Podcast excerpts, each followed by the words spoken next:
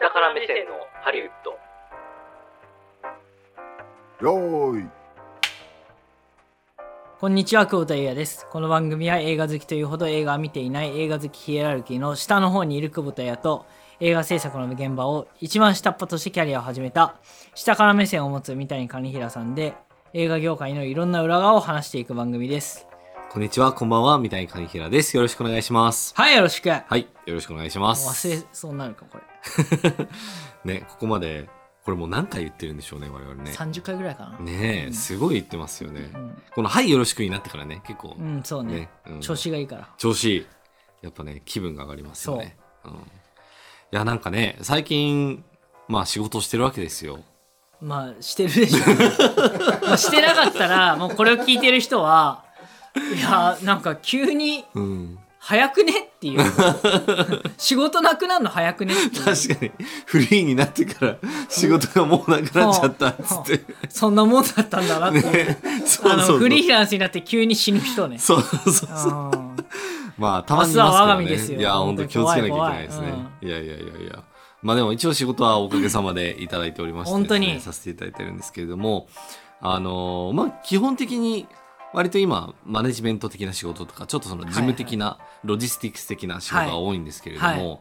なんかそれをやっていると、ちょっとふと、なんか会話の中で出てくる、あのー例えばその、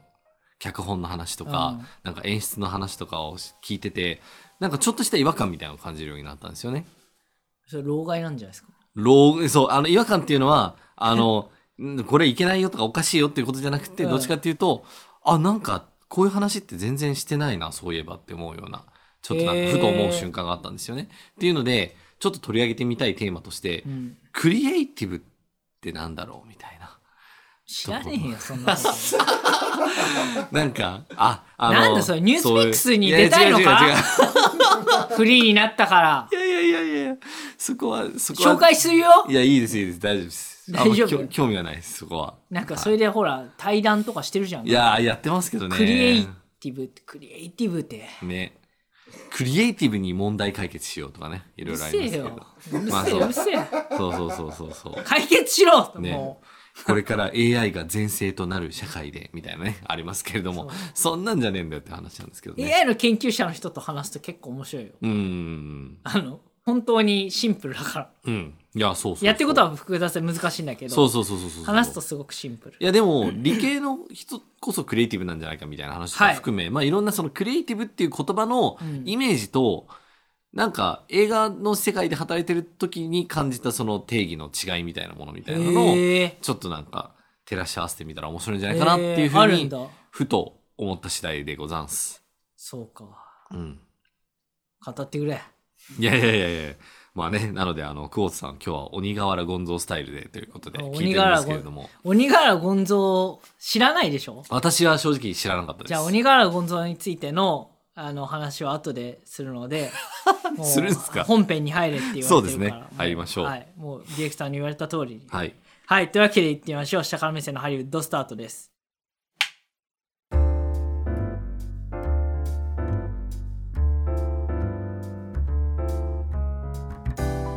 はい、というわけで、はい、今日はですね、ク久リエイ保ティブ田さんの嫌いなカタカナ語をやります。とい うね、カタカナで言えばうん、いいと思ってるでしょ。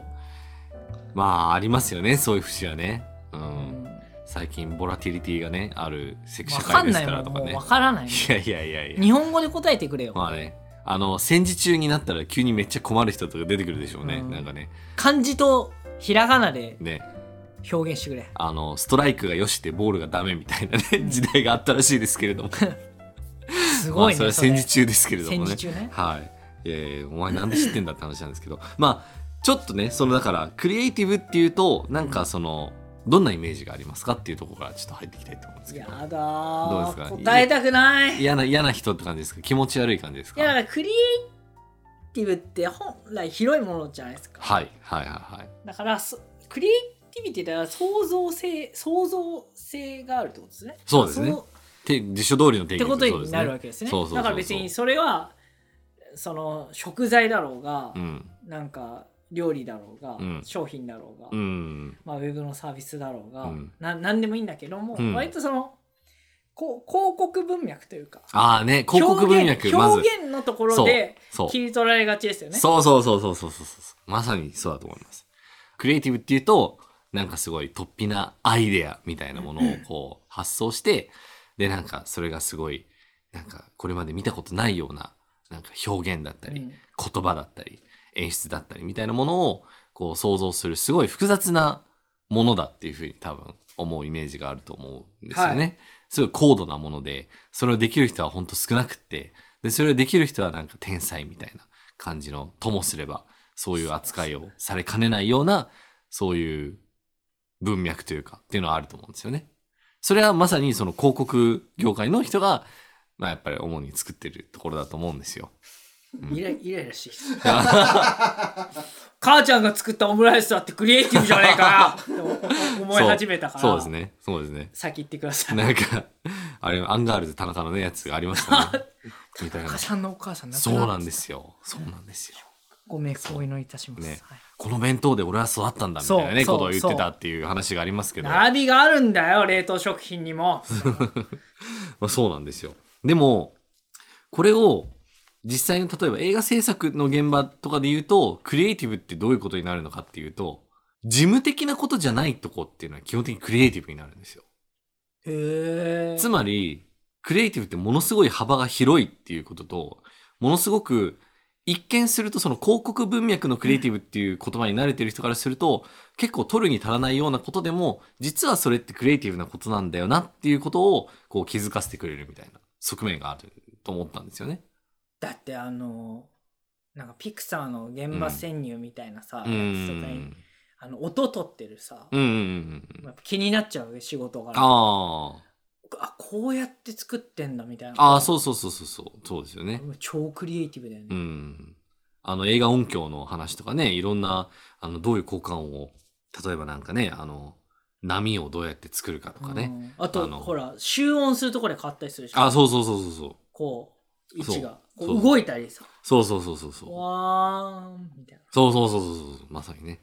そう、そういうことも含めクリエイティブであるんですけれどそうなも、ただまあそれも割とまあどっちかっていうと高度めなクリエイティブだと思うんですよ。で逆に、本当に本当にもう、ある種取るに足らないような、例えばこの人は何色の服着てるんですかみたいなはいはいはいこととか、この人の名前はじゃあ何ですかみたいなこととか、ほそういったことも、究極的にはクリエイティブなことなんですよね。うあそ そう。そう。うそれい全然わからなかったなんか、どういうことかっていうと、だからなんかある、なんかヤクザの人がね、登場人物でいますと。うんその人の名前じゃあ何にしましょうかってなった時とかに、じゃあ本当に田中とかにするのかう、んなんか、総流みたいな名前にするのか、うんなんか、っ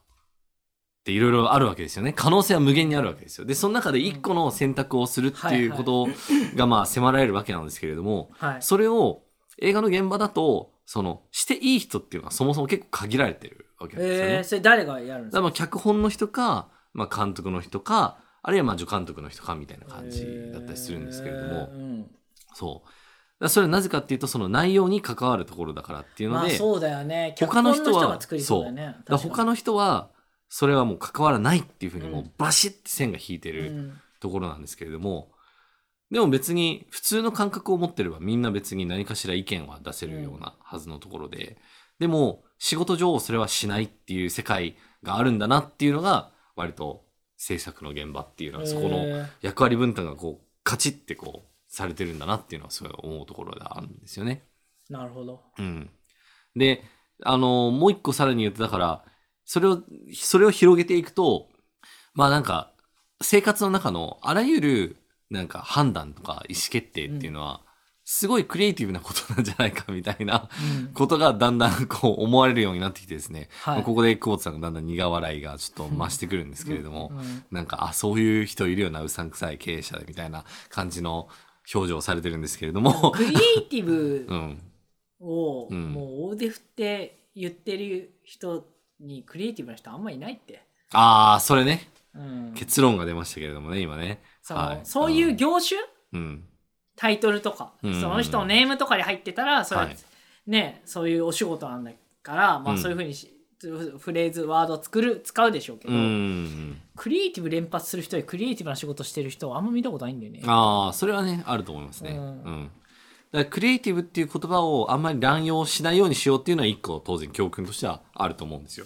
あとハードル上がるよね。そう。ハードル上がります。ねそう。どういうことかっていうと、あ、これクリエイティブなことっていうのは、だから広告的な文脈で受け取ることによっては、もう自分には全くできないものとか、うん縁のないものだっていうふうに思っちゃうのは、それはそれでもったいないことなんだっていうのをまた思うわけなんですよ。っていうことで、 どういうこと、どういうことかっていうと、まあだから、クリエイティブっていう言葉がこう一人歩きしているせいで、まあそれを一方で、その、乱用する人たちはいる。その中にクリエイティブな人はあまりいない。だからまあそれは気をつけようっていうのは一個まず教訓としてありますと。で、もう一個教訓としては、とは言っても、だからそんなにこう、なんか神秘的なもので、複雑回帰なものでは全然なくて、もう本当に今日はどんな服着ていこうかなみたいなことも含め、すべて実はクリエイティブなことであって、だから、そういったことに関して、そのクリエイティブっていうものに関して、あんまりこう、あの、勝手に壁を作らないで、割ともっととっつきやすいものなんだから、楽しく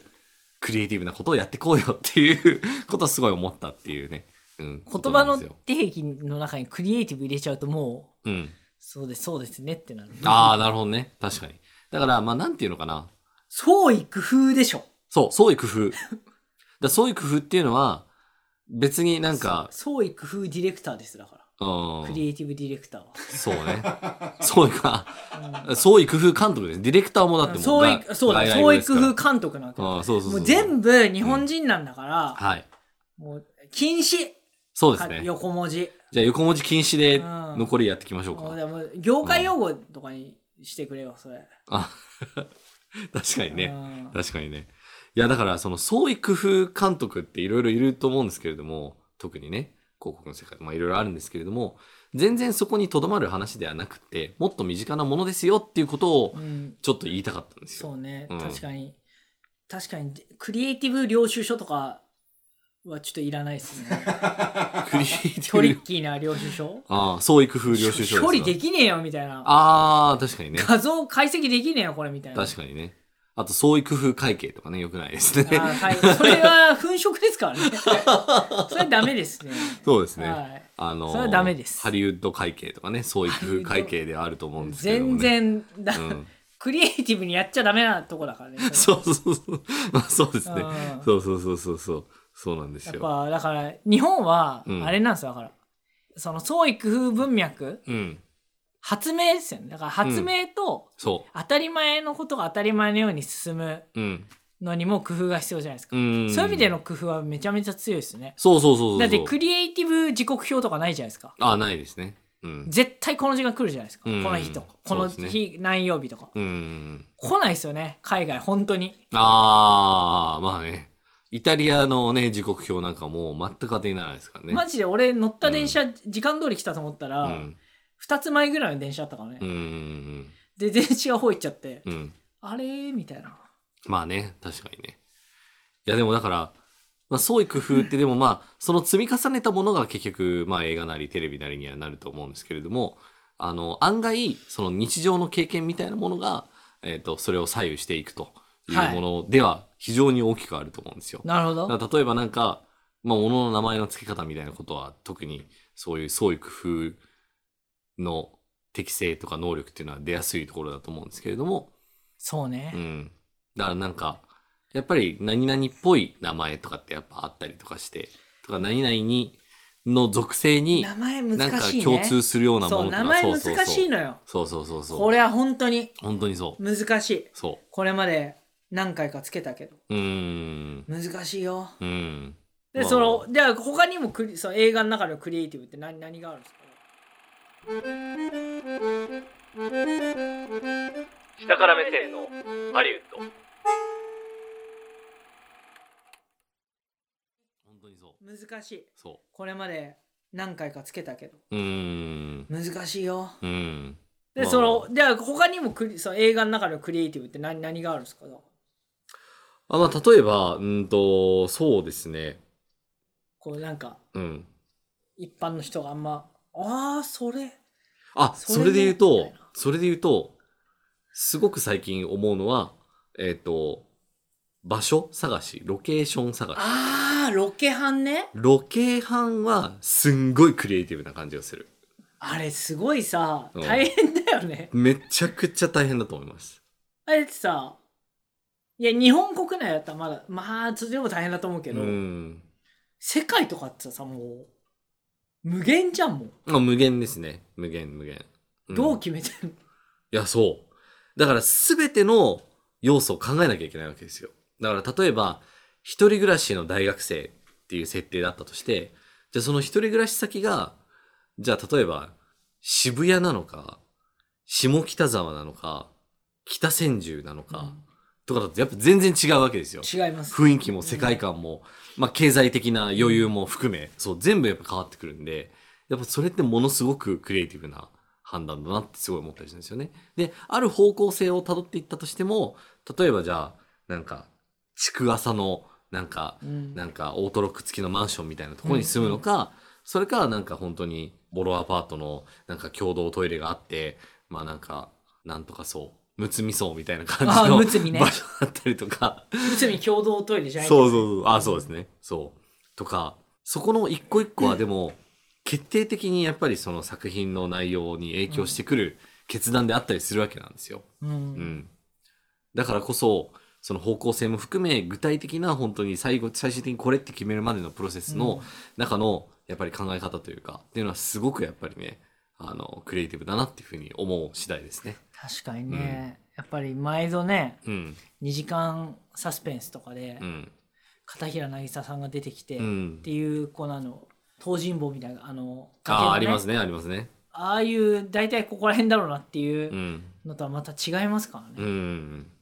そうなんですよまあ、。それはそれであの場所よく見つけたなってのはあるんですけど、まあね。でも、もうずっとあそこだともうなんかまたあそ、またあそこかよみそたいうそな。れが言っ感てじになたっちゃうロみたケいハンしてる人テレビのドラマのクルーの人で、でみ三崎かなんかあるんだよね確か、うんありますね。うん。そのそういう名,、名所というかよく取られるし、そういう情報回ってんだろうねそあのそうですね。ここいいよみたいな、うん。あと、例えばなんかあの、例のプールと言われるね、ところとかも、またあそこかあよーみたいな感じになったりするわけじゃないですか。あ例のプールね例のプールね例のプールはもう使い倒されてるからね、使い倒されてる、あー本当に。そうそうそう。あの、斜めの窓とかね、見るとはいなんか、はいはいああーみーたいはないはいはい感じになるんですけれども、やっぱそういうとこ含め場所にもある程度そのキャラクター性みたいなのがあって、だからよくなんか映画とかで言ったりするのはこの何々という街はなんかまるで登場人物のようだとか何々という街がキャラクターとして機能してるみたいなことって言ったりするんですけれどもそれはまさにそういうことであって。例えばじゃあなんか火花とかそういう作品が、まあ、吉祥寺あたりをこう舞台にしてるっていうことにはやっぱある程度の必然性があってみたいなこととかあの、そういうところは例えばその中央線沿いで例えばじゃはいあはいお笑い芸人の話をやりますって言ったらそこはやっぱすごくこうリアリティがあるわけですよね、実際ね。例えば広尾商店街でお笑い芸人の話をやりますって言ったらやっぱりしっくりこないわけですよどうしても。とかなんかあの白金でじゃあなんかやりますとかねそういうわけにやっぱりいかないっていうそういうところのやっぱ判断っていうのもやっぱ人生経験によって全部がこうあの肥やしになってくるんだけれどもまさにクリエイティブな判断だなっていうふうにすごい思いますね。なるほどね、うんじゃあもうクリエイティブじゃない仕事なんてないんだとほとんどなかなかそうだね。ある意味だよね。ほほとんど、だからもう本当に一見、なん、これ本当クリエイティブなのかなって思うようなことも結構全然すごい、じゃああの、考えられてるなっていうのはああるし、えっと、まあもう一個例えば分野で言うと、ヘアメイクと衣装とかあってー実は結構クリエイティブだったりするわけなんですよね。それなんか誰からして、なんか指定入るんですかそれはもうスタイリストさんとか、うんヘアメイクさん決めるんですか全部えっと、まあそうですね。あの、そこは大体監督と、えっと、各部署の人が話し合ってっていうことこういう感じででってもう決まってるわけそでうすそうそうそうそうそう。そっからクリエイティビティ発揮するんですかその人発たち揮、ある程度しますね。そうですね。あー例えば舞台がまあこういう世界観でこういう時代のこの場所だから、じゃあその当時の人の服装とかってどんな感じでとかどういうルックが流行っててだからどういう格好をしていきましょうかみたいなこととか、はあはあはあそなるほどね、う、うん、だから例えば1980年代の舞台の作品とかでじゃあなんか今時のなんか2ブロックの髪型の男性みたいなのとか出てきたら、あなんかちょっと違うなみたいな感じっていうのが出てきて、ちょっとそれは違和感が生じるみたいな。うんまあ、あくまでそのリアリティの再現みたいなところの中でやっぱり出てくる話なんだろうなっていうのはすごい思うんですよね。うん、だから音でそういうのってなんかないですかなんか、音うん、や音のクリエイティビティみたいなたくさんあるたくさんあるうんたくさんあるよ。そうですよね。うん。だから、あえて間を取ったりとか。うん。でも、本当工夫よ。うん、こうういう風に聞かせたいみたいな。例えば、その、左から右に車が走ってくん。る。ああ。った時に、うん音だけ表現できるわけよ。ヒューンみたいなことですか に近い。に近い。なにるほど、近いね。話。なるほど、なるほど。あとはその、そこに雨が降ってるとか。うん。うん。そうですよね。曲がるのかうん、車が。うん。ま、っすぐなのか、うんとかもそうだし、なるほどね。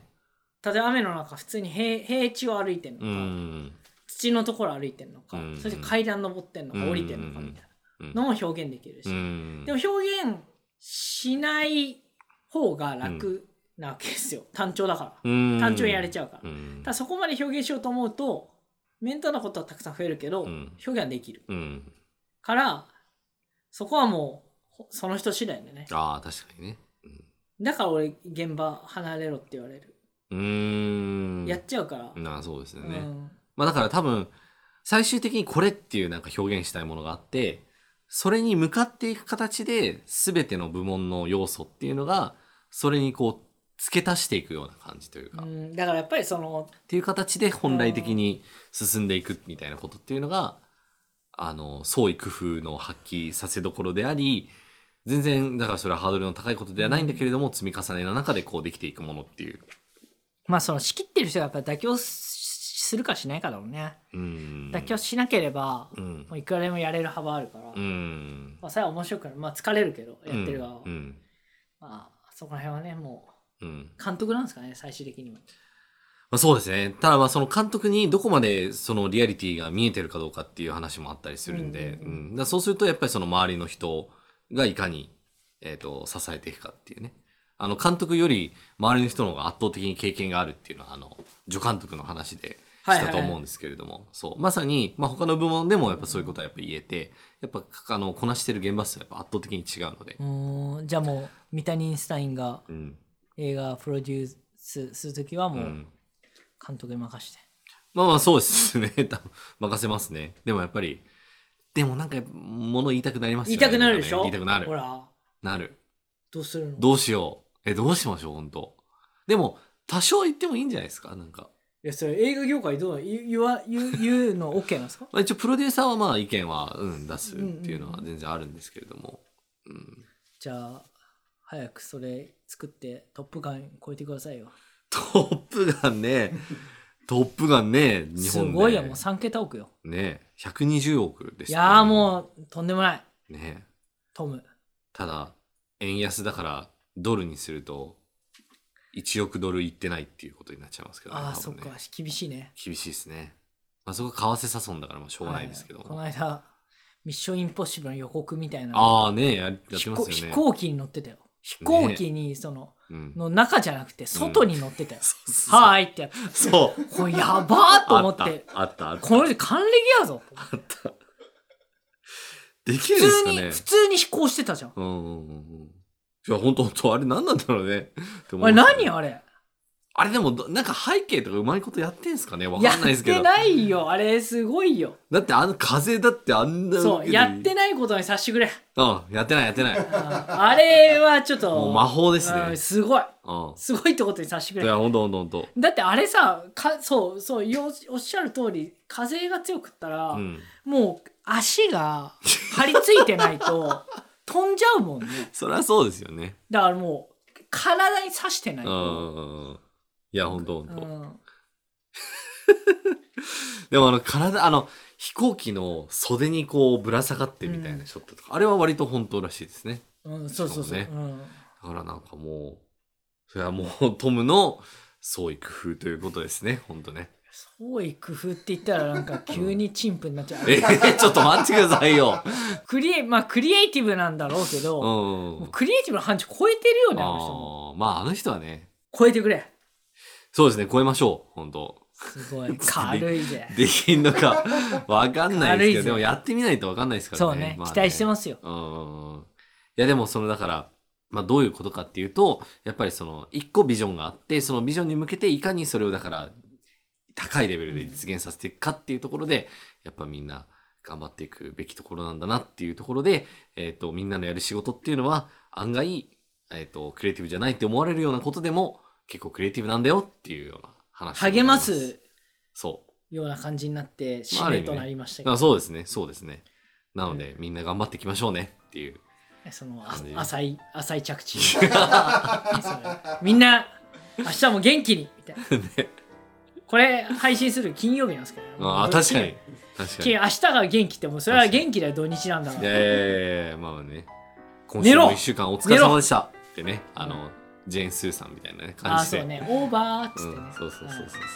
うん。あれ僕好きなんですよね、またね。まあ本当にいつかお会いできればいいなと思うんでじゃすあもうけど。ゲストでねああ、いやもうそんなね、来てくれるかわかんないいけや、ど来てくんないでしょうね。い、やいやいや、でもぜひ聞いていただければなと思います。はい、ということで、クリエイティブの話をさせていただきましたけれども、ね、全部クリエイティブなんですっていうことで。はいはい、えーお話しいたしました。というわけでエンディングに参りましょう。映画 .com で不定期金曜日にこれも配信しています。えー次回配信はまだ未定ということでございますのでお楽しみにしていてください。えーあと番組へのお便り感想は、えー公式 Twitter から案内が出ています。下から目線のハリウッドもしくはアットマーク下ハリで検索してみてください。はいあの水曜日のね夜の第何週かわからないですけどはい。ツイッターのスペースではい。 2人が喋ってライブで話したりするんで、そうですね。それも合わせてね。水曜日夜は注目しておいてくださいそうですね。はいあの、ぜひ寝かしつけとか、えっ、と、晩ご飯とか終わっはいたそう後ぐらいまで寝かしつけには使えませんからこのそうですね。あ寝かしつけにはそうです。使使ええないまですせんね。はいはい。というわけで、で次回もお楽しみにお会いいたい久保田彩と三谷金平でした。